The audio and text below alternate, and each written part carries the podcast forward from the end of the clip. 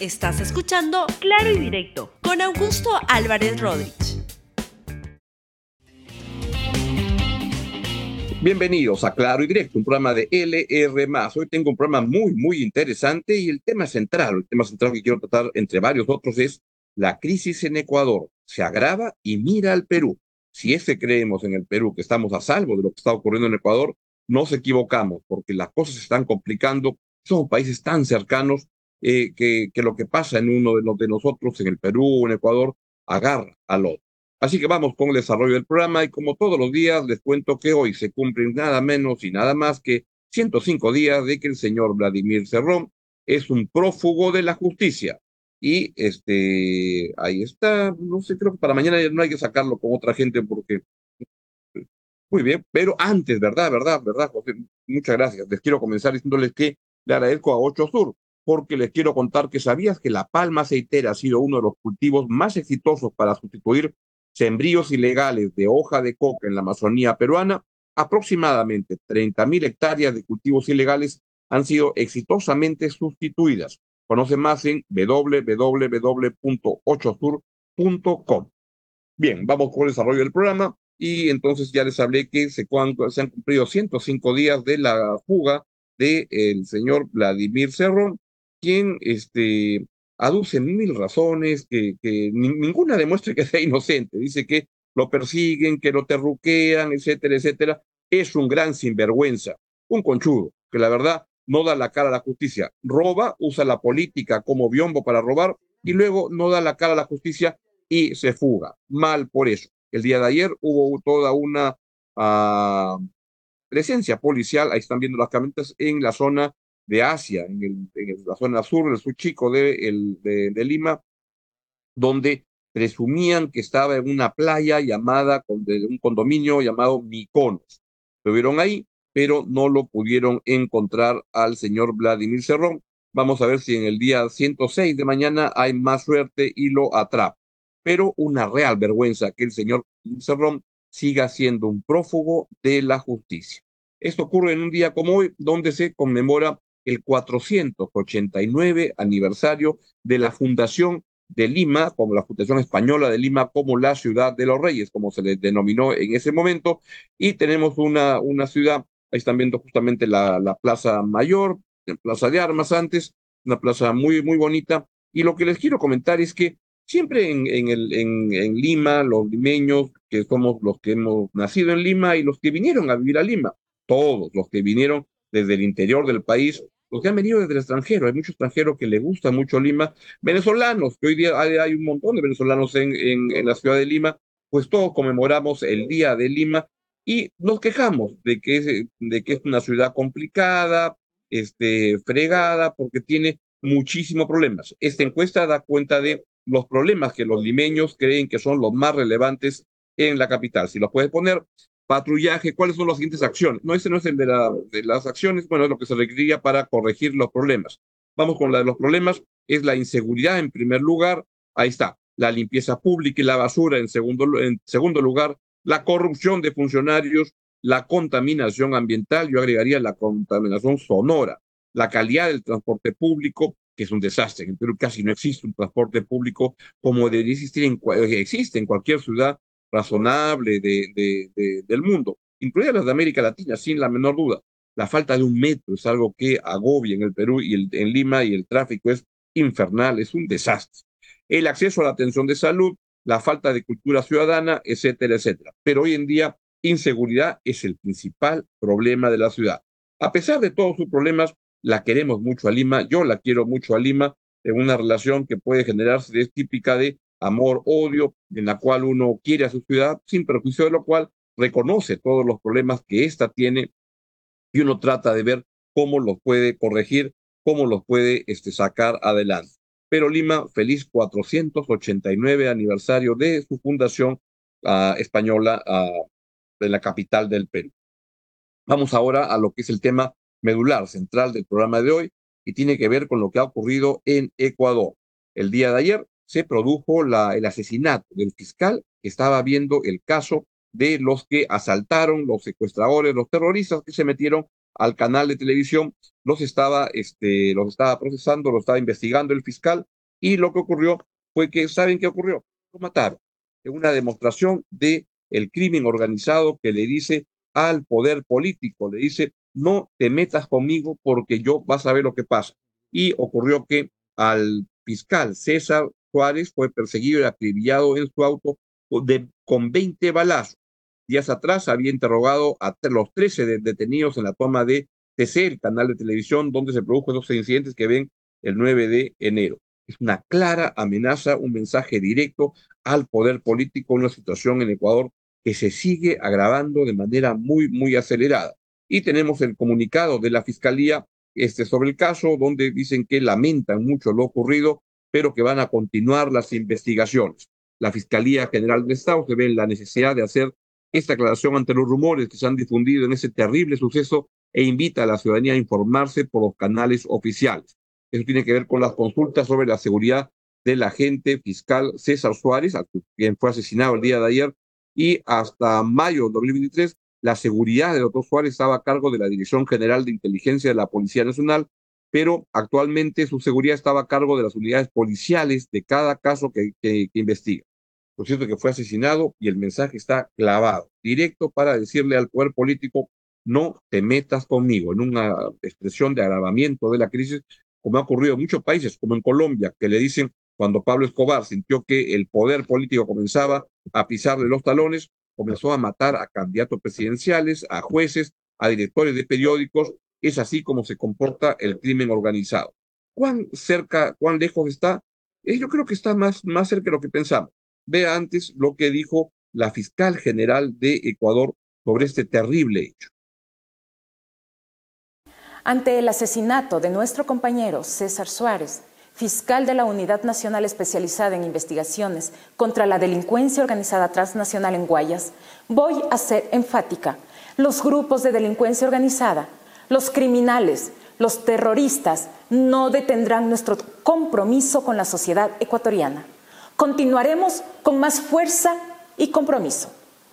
Debemos tener claro que este hecho atroz trae consigo un mensaje para el trabajo que estamos cumpliendo desde la justicia en el Ecuador hacemos un llamado a las fuerzas del orden para garantizar la seguridad de quienes nos encontramos en el cumplimiento de nuestras funciones y al Consejo de la Judicatura para que autorice que las audiencias que conoce la UNIDOT se desarrollen de manera telemática, de forma que podamos alcanzar los objetivos que nos hemos planteado. Respecto a este hecho, que nos enluta como institución, nos encontramos practicando las primeras diligencias en el lugar de los hechos con el objetivo de garantizar como en cada caso de muertes violentas, que este crimen no quede en la impunidad.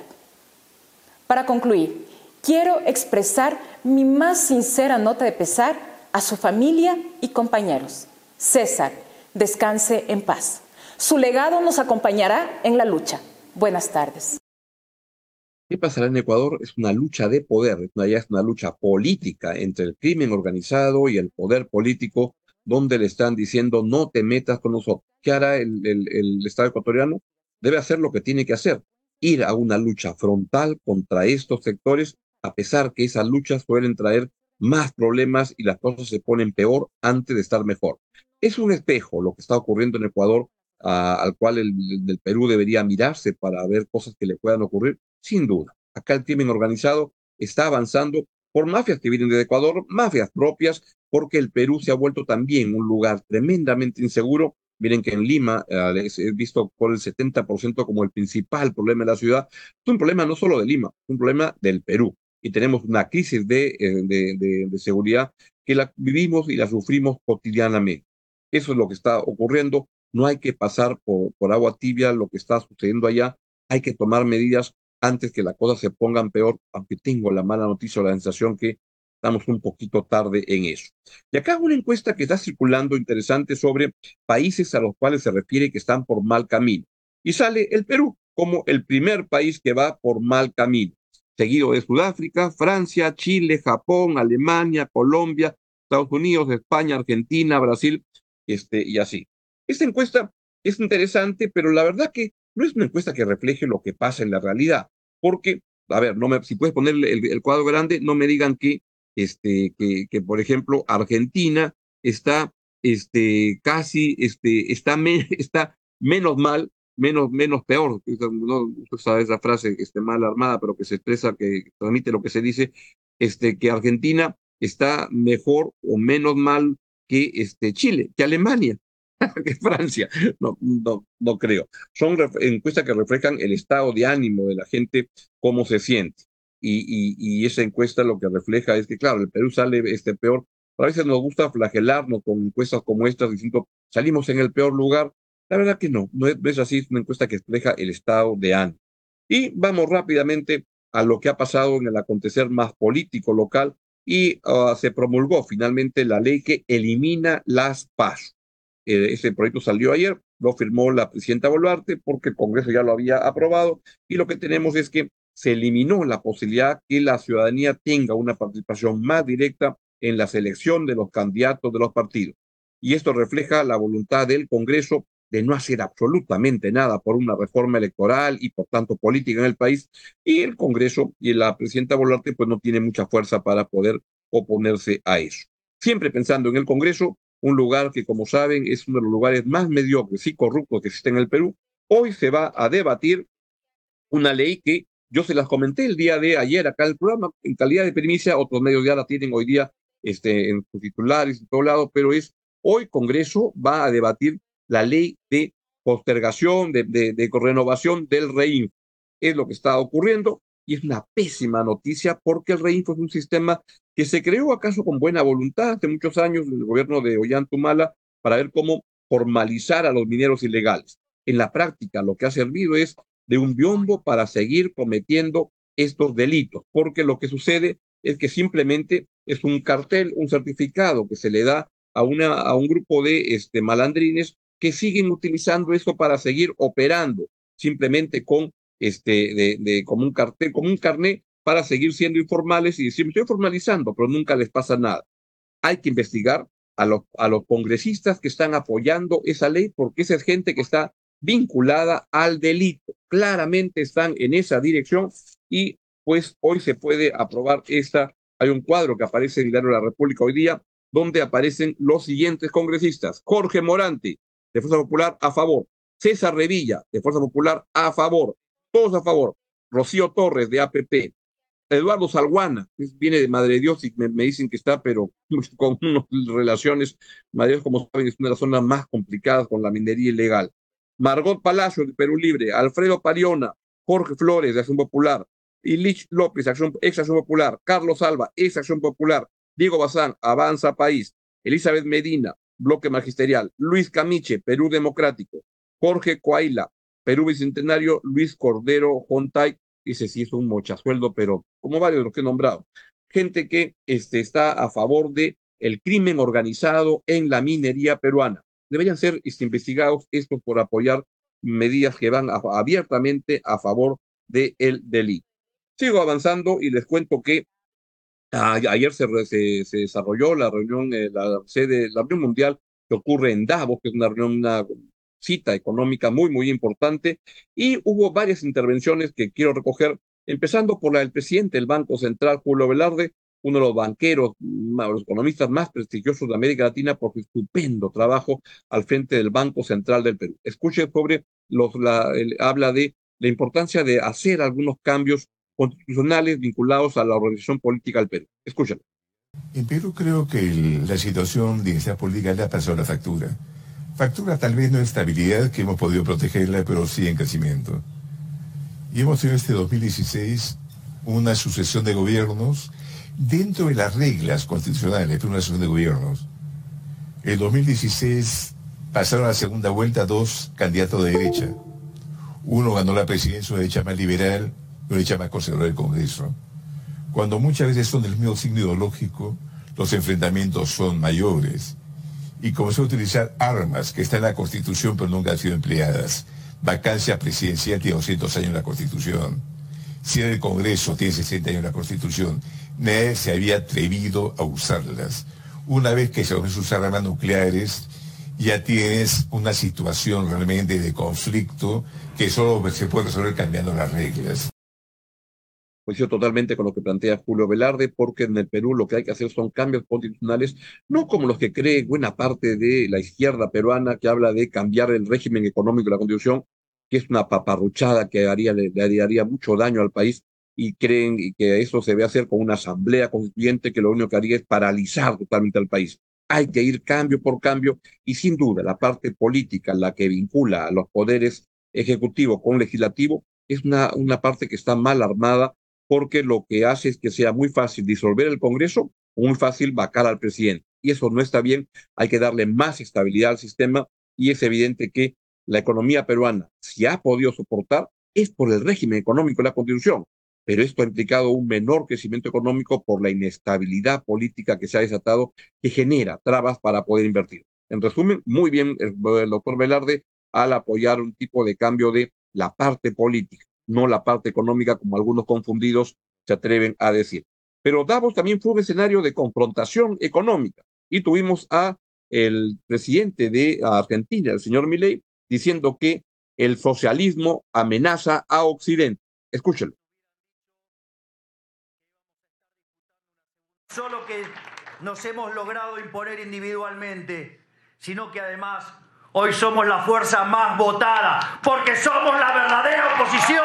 Somos los únicos que queremos un verdadero cambio. Porque recuerden, digamos, una...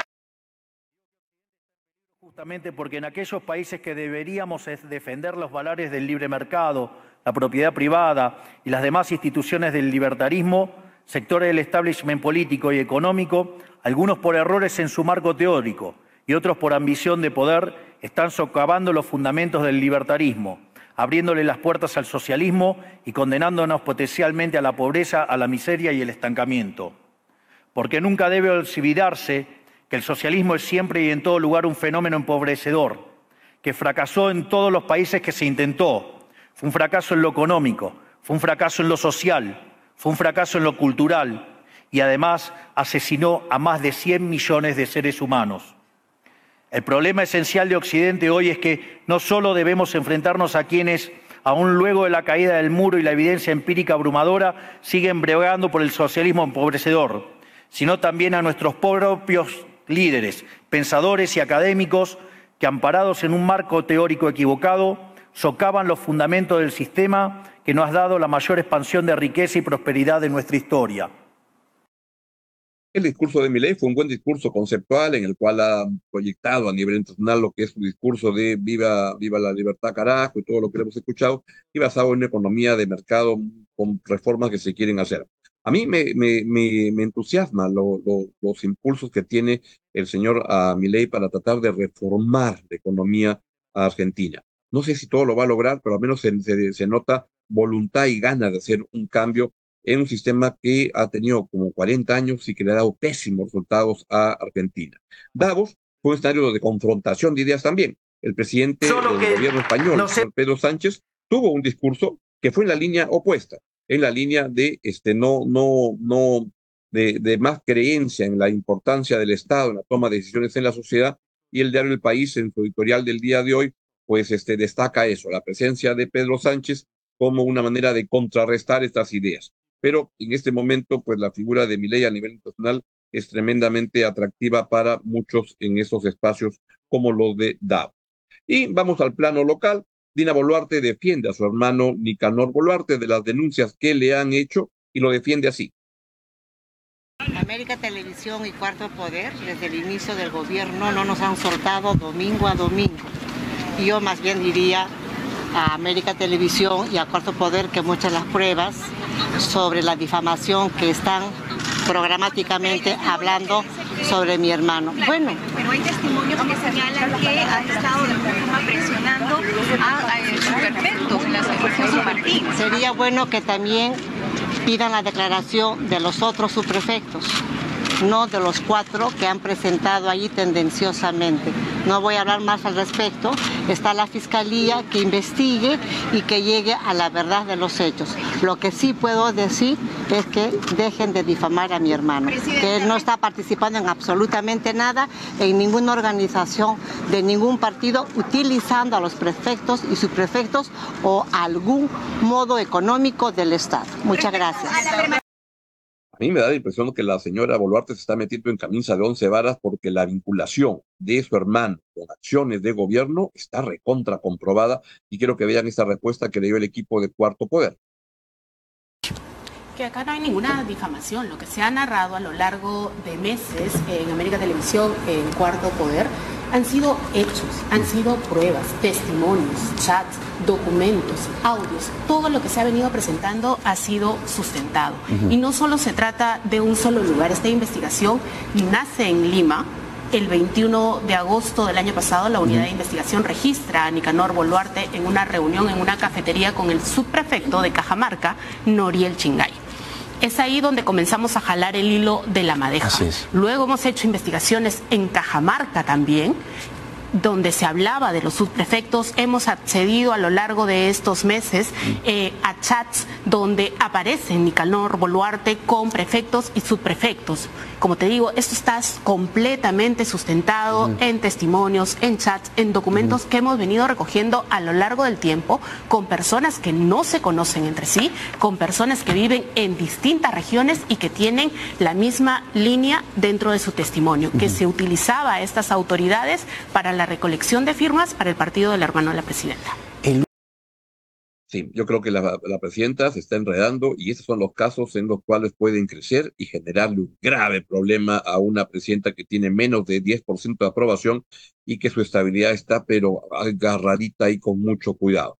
Dos temas finales, uno que tiene que ver con el fútbol, que siempre es importante, y nuestro jugador Cristian Cueva sigue haciendo todo lo posible para que tenga un retiro adelantado del fútbol. En, vez de atender la, la, llamada que le hacía Fossat, en vez de operarse, que es lo que requiere, se pichanguea, pichanguea ahí en, Trujillo, en el distrito de Víctor Larco, y, refleja que, este, que requiere un, más que un entrenador, requiere un papá.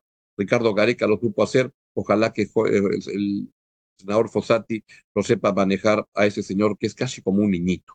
Y finalmente, mientras todo esto ocurre en el Perú, a lo que es bien importante tener en cuenta es que el mundo, como les he comentado en este programa, se está complicando cada vez más y el riesgo de una tercera guerra mundial sigue avanzando. Ayer les he comentado lo que pasa en la franja de Gaza, en Ucrania, etcétera, pues lo que está pasando en otras partes del mundo. Irán ha lanzado ataques contra aliados del Medio Oriente y está este, moviendo mucho, está atacando a, Pakistán, Siria, Irak, con objetivos terroristas y las cosas, créanme, se están volviendo tremendamente complicadas.